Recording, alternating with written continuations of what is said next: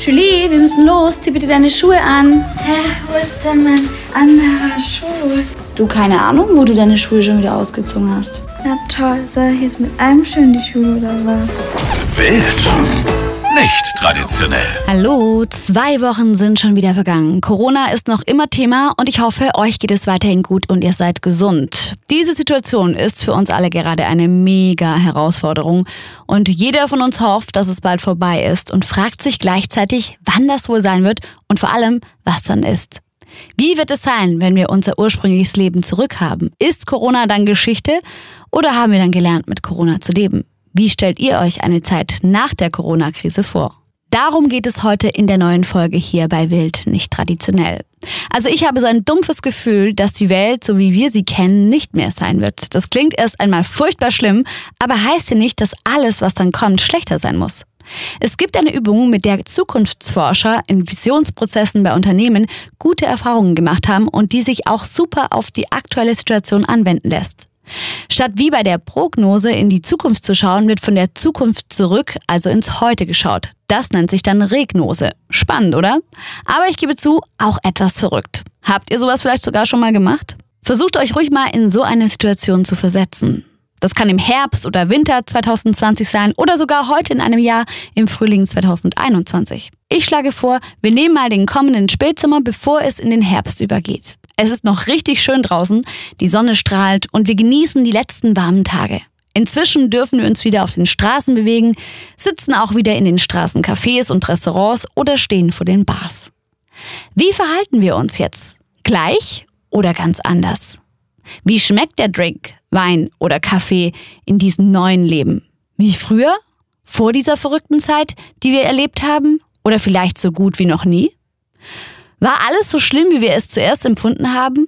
Oder hat es uns womöglich sogar was gebracht?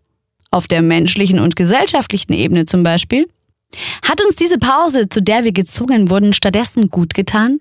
Kein ständiges Hetzen und der Zeit hinterhergerenne mehr? Wurde durch dieses Verzichten Neues bewirkt? Und haben die sozialen Verzichte uns vielleicht letztendlich sogar näher gebracht? Distanz und Verbundenheit hat eine neue Form der Qualität erlangt. Höflichen Umgang, den wir vorher nur noch selten erlebt haben, erleben wir plötzlich öfter. Für das Kommunizieren wird sich wieder Zeit genommen. Die Stimmung hat sich verändert. Und was spricht jetzt eigentlich noch gegen eine Videokonferenz, statt schon wieder in den Businessflieger zu steigen? Auch über das Online-Teaching und Internet-Sprechstunden haben wir jede Menge gelernt. Und das Homeoffice gehört plötzlich für viele zu einer Selbstverständlichkeit. Für die jüngere Generation haben Spaziergänge eine Bedeutung gefunden. Neue Hobbys wurden entdeckt, Dinge ausprobiert und auch alten Interessen wieder Aufmerksamkeit geschenkt.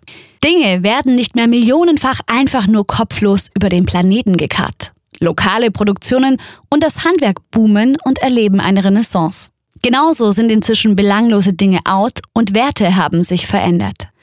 Die Menschen haben sich trotz dieser Krise größtenteils solidarisch und konstruktiv gezeigt. Entscheidend ist auch, worauf wir gelernt haben, nun unseren Blick und Fokus zu richten. Die Technik ist in den Hintergrund gerückt im Vergleich zum Mensch. Diese und die Veränderung sozialer Verhaltensformen waren längst überfällig. Haben wir es geschafft, dadurch unser neues Leben vielleicht in die richtige Richtung zu verändern? Verstehen kann man das Leben oft nur rückwärts und ertragen lässt sich die Gegenwart mit dieser Übung so viel leichter, denn wir visualisieren die Zukunft, in der wir dann leben, mit unseren Visionen.